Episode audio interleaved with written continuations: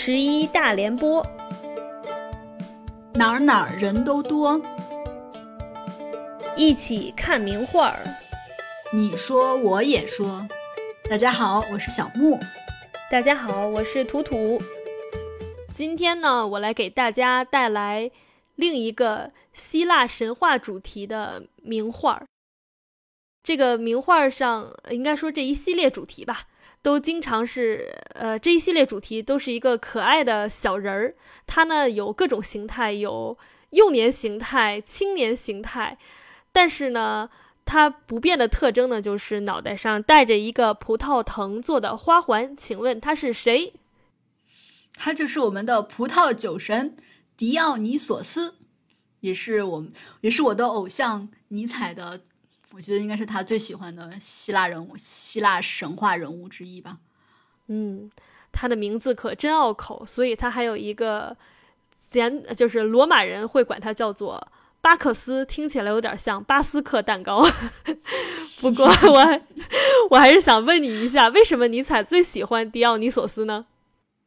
嗯，因为其实尼采在对西方文化的分析里面嘛，就说，因为西方文化当然是来源于古希腊和古罗马的这个文化，在这里面呢有两个神非常根据他的看法哈，两个神非常值得注意，一个就是太阳神阿波罗，他就代表这种真善美啊、理性啊、道德呀，就是种种美好的东西，但是呢，狄奥尼索斯他代表的像。一会儿我们讲故事，大家也会知道，他其实是比较疯狂的，比较怎么说纵欲的。但是它其实代表的就是人的本性。那在西方过去的文化里面，就是大家不管是说一直一直遵循这种呃怎么说宗教的束缚呢，还是说就是建立起的这种政府国家的这种呃束缚呢？就是我们一直是以啊阿波罗所代表的这种真善美，我们要做一个好人，我们要。呃，按照规定去生活，以这个为基础，这个文化发展起来的。但是尼采就觉得，呃，狄奥尼索斯所代表的这种人的本性也是非常非常重要的，而且很可能他其实是推动文化发展的一个最根本的原因。所以他本人是非常喜欢狄奥尼索斯的，导致我也非常喜欢他。你这么一说，我也很喜欢他了。嗯，不过真的是可能只有。疯狂、非理性才能带来这些。狄奥尼索斯他是不仅仅是酒神，管葡萄葡萄酒嘛，他也是什么狂欢啊、生育啊，还是什么戏剧之神。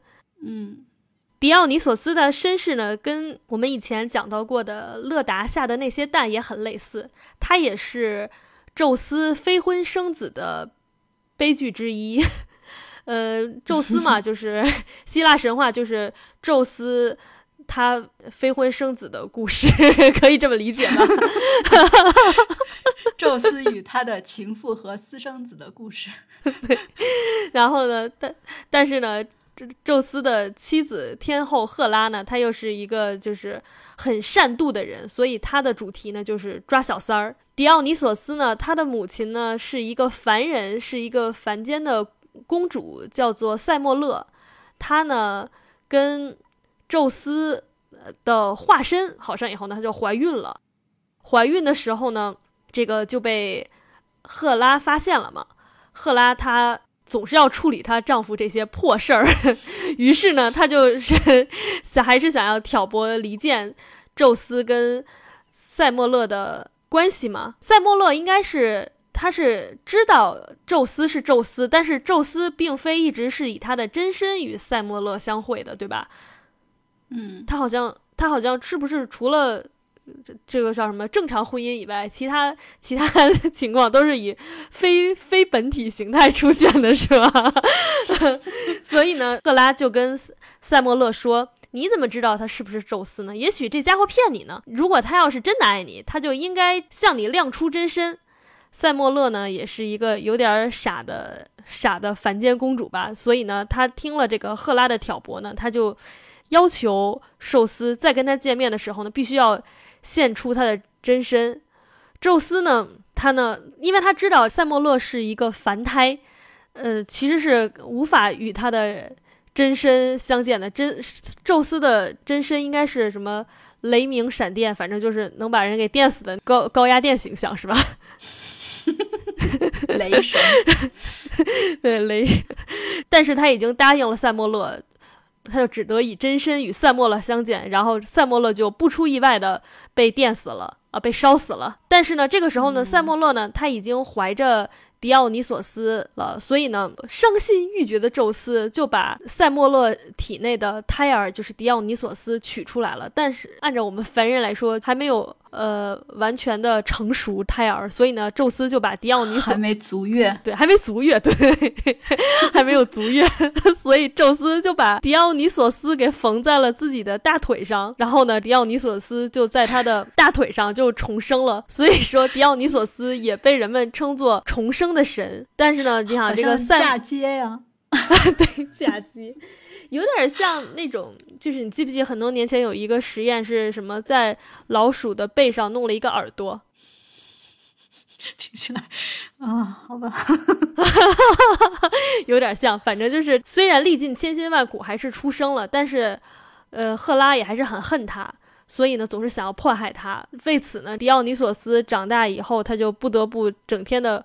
装疯卖傻，疯疯癫癫的迪奥尼索斯，他应该是曾经有一个养父，对吧？呃，他的养父是是发明了酿造，但是真正把酿造酿造葡萄酒带到人间的是迪奥尼索斯。总之呢，迪奥尼索斯呢，他就疯疯癫癫的长大了。呃，他长大以后呢，他的初恋是一个非常英俊的少年，叫做安普罗斯。他呢就跟迪奥尼索斯两个人。坠入爱河，但是呢，这位年轻英俊的少年他天生爱冒险。有一次呢，他就不顾迪奥尼索斯的警告，执意去森林里面狩猎。嗯，他还骑在一头公牛的背上，向月亮女神塞勒涅去炫耀。这个塞勒涅是一个嫉妒心很强的人，他就派出了一只牛虻，然后咬了。呃，安普罗安普罗斯骑的这个公牛，这个公牛呢，就因为被咬了以后就发癫了，还把这个安普罗斯从他的背上呃给掀下来，最后就受了重伤死掉了。迪奥尼索斯呢，非常非常的难过，他就用鲜花掩埋了他的情人，还唱起了悲伤的挽歌。最后呢，感他的歌声感天动地。呃，为了安慰他，其他的神呢就把。安普罗斯呢变成了一颗葡萄藤，而迪奥尼索斯呢就会把这个葡萄藤缠绕在自己身上，还编成就是花冠戴在头上。所以这也就是为什么我们经常就是能够看到有的雕塑啊啊，还有绘画的形象上头，呃，迪奥尼索斯他都会拿这个头上盘这个藤，是吧？嗯，对。嗯呃，不说雕塑，还是说回画啊，比较有名的。哎，我要来给你讲一下他的另一半的故事吗？啊，来来来来，啊，对，因为你刚才讲的算是从他出生到这种青少青少年时期吧，算是这个时候他还是为了爱情，那个是什么伤心嘛，对吧？然后他后来呢，其实是回到了迪比斯，他是是在那个就是他的。他妈家是好像，她好像是底比斯的公主吧？她回到了底比斯，但是当时已经开始有一些人开始信信奉她了。但是呢，她的她的母亲其实有一个父亲，那个父亲还是国王，有一个父亲，还有一个不知道是姐姐还是妹妹。然后这个这个她的姐妹呢，其实很嫉妒她，所以说她就迷惑她的父亲，就是她的外祖父，说啊，迪奥尼索斯回来了，我们那个城里面，因为这个就是异教嘛。大家如果都信仰他，变成他的追随者的话，就没有人会听你就是国王的命令了。所以说，他们就开始在国内，嗯，我也不知道是赶尽杀绝还是怎么，反正就是对他们的这种信徒的打击挺严重的嘛。迪奥尼索斯就决定要复仇，就说你，呃，就是我妈已经不在了，你还要 搞他的儿子，这样，然后他就让他的这个姨发疯，呃。发疯，然后也让这个这个他这个阿阿姨好奇怪，他这个小姨 小姨啊，不知道是姐姐还是妹妹，反正就是他也有一个儿子，然后他就嗯，他这个儿子呢，其实是不知道是有点善良还是有点软弱，总之就是开始跟蒂尔尼索斯走得很近，然后就觉得啊，好像也没有什么不好的嘛。然后后来呢，这个他他这个小姨就是就是主张我一定要就是把你完全毁灭，呃，也主张说他不是宙斯的儿子，他是他是我的姐姐跟就是一个凡人的私生子嘛。然后狄奥尼索斯也想维护自己的自己和自己母亲的名声，说我当然就是宙斯的儿子，但是他这个小姨就是不听，然后。他就让使了什么什么法术，让这个小姨变得疯狂。他就去参加他们的这种聚会，聚会上，这个小姨就说：“啊，我来给你们什么一展身手。”然后他看见了一头狮子，大概是狮子，然后把这个狮子杀了，然后头什么啥的肢体都给他扯扯成几瓣儿。然后他醒来了之后，发现这个是一个幻觉，他杀死的是自己的儿子。所以说，这就是。他的报复，然后后来好像是，嗯，他的这个祖父迪比斯的国王意识到啊，我以前做的都是错的，我要，我也忘了他是要放逐他自己还是怎么，反正就是最后，本来丧子什么丧外孙之痛已经就是很很打击这两个人了嘛，反正后来还是对自己做出了一些惩罚，就是所以说大家在那个很多形象很多故事里面也觉得他的形象就是不仅仅是一个疯狂的，而且是那种。怎么说呢？就是下手挺狠的，这种这种感觉也是说复仇啊什么的，也都是归功于他。嗯，哎，他真的童年好不幸啊！他要是如果他要是当真存在于这个世界上的话，他应该也加入了豆瓣曾经的知名小组“父母皆祸害”吧？哎，好可怜，好可怜。对，怎么说呢？哎，所以，所以我们来看看这个画里的形象。这个，呃，狄奥尼索斯也是被很多很多画家都画过的。比较知名的一幅呢是，呃，卡拉瓦乔画过的酒神巴克斯。他这个卡拉瓦乔也可以，他被称作是巴洛克艺术的先驱嘛。他这个画呢，就是画的怎么说？嗯。狄奥尼索斯是一个有一些丰满的少年，你可以看到他的，呃，首先他头上也是盘着他标志性的葡萄藤花冠，但是呢，他的眼神呢是并不是直，就是直直的望向我们这个观画者的，而是眼睛微微低垂，露出一种你觉得他很忧郁吧。但又好像一种哎无所谓似的那种心态形态，脸呢是微微发红的、微醺的。他还画了一个其实很阴柔的、很阴柔的眉毛。我不知道这种是不是也有一些暗示，他曾经是一个就是呃男同性恋，这个男男通讯录这这样的一个一个背景啊。他呢身身材很丰腴，然后手捏着大大的一个酒杯。看着还是一个就是忧郁华贵的少年，但是这幅画呢，呃，不光看呃迪奥尼索斯本人啊，我们可以再看一看他旁边放的那个水果，他前面放的这个水果应该是有苹果吧，苹果、葡萄、桃子，差不多这些东西吧。我们可以看到，其实呃它画的很精细，而且这个水果是有一些腐烂的，嗯，所以嗯。对，所以它其实是表现了一个就是很华贵，然后但是又很空虚、很堕落，呃，一种充满了两种怎么说很矛盾的、很矛盾的意象在里面，表现了这种浮华背后的空虚。嗯，对，但是但是他这个画的还是就是蛮美少年的。那在与之对比的呢，是就是又是这个总爱画色色的 东西的鲁本斯了。鲁本斯也画过这个狄奥尼索斯，但是鲁本斯画的狄奥尼索斯就是，呃，怎么说是一个特别特别肉乎乎的少年，非不不能叫少年了，中年吧，胖的整个人胖的都没形了。呃，而且他是就是举起他的大大的酒杯，一个很雍容华贵的侍女在给他倒酒，旁边呢还有两个。喝醉了的小孩儿也是，就是一个是对着酒桶尿尿，还有一个是张着嘴去接他的 他的酒。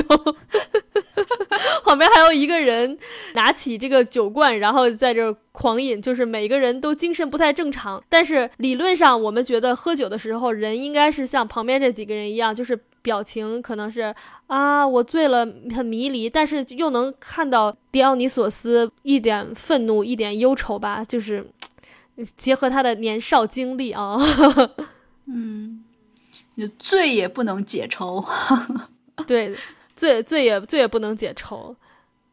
那这两举杯消愁愁更愁，举杯消愁愁更愁。对，那你更喜欢哪一幅呢？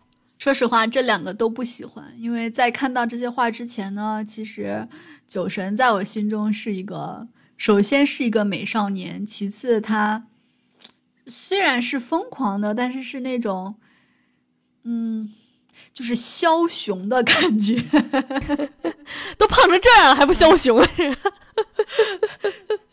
对，但是对，但是是他胖成这样吧，我就觉得加上这个表情，这种愁苦的表情，我你这不就很像那种中年的男性，就是工作吧也遇到了瓶颈，家里吧又一堆事儿，就是这点酒消消愁吧，就是也哎也很难，又加上喝酒，包括这种身材管理实在是不行，就。发福，就是 感觉非常写实，感觉他周围的人都比他开心。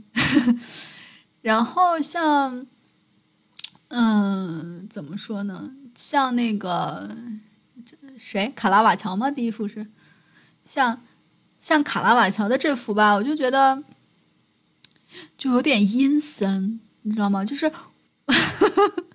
就是感觉他的脸，就是像刚才说的脸，可能是女性偏女性一点，和他的这种身体不是特别的般配，就感觉像是他把别人的头卸了，装在自己的身体上的那种感觉。就加上你刚才说的那些什么腐烂的水果呀，觉得好吓人，不是吗？嗯，是。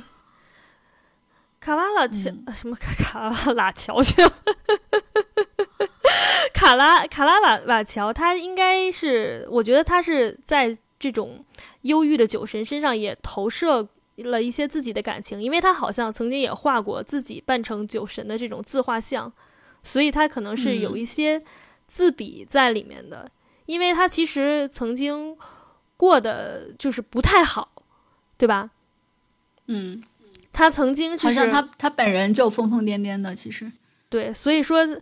呃，怎么说？就是他在酒神这个不幸的童年需要一生来治愈的可怜人身上投射到了他自己，还，唉，就是有一些有趣，又有一些忧伤。有趣是在喝醉的时候有趣，忧伤就是在清醒的时候忧伤。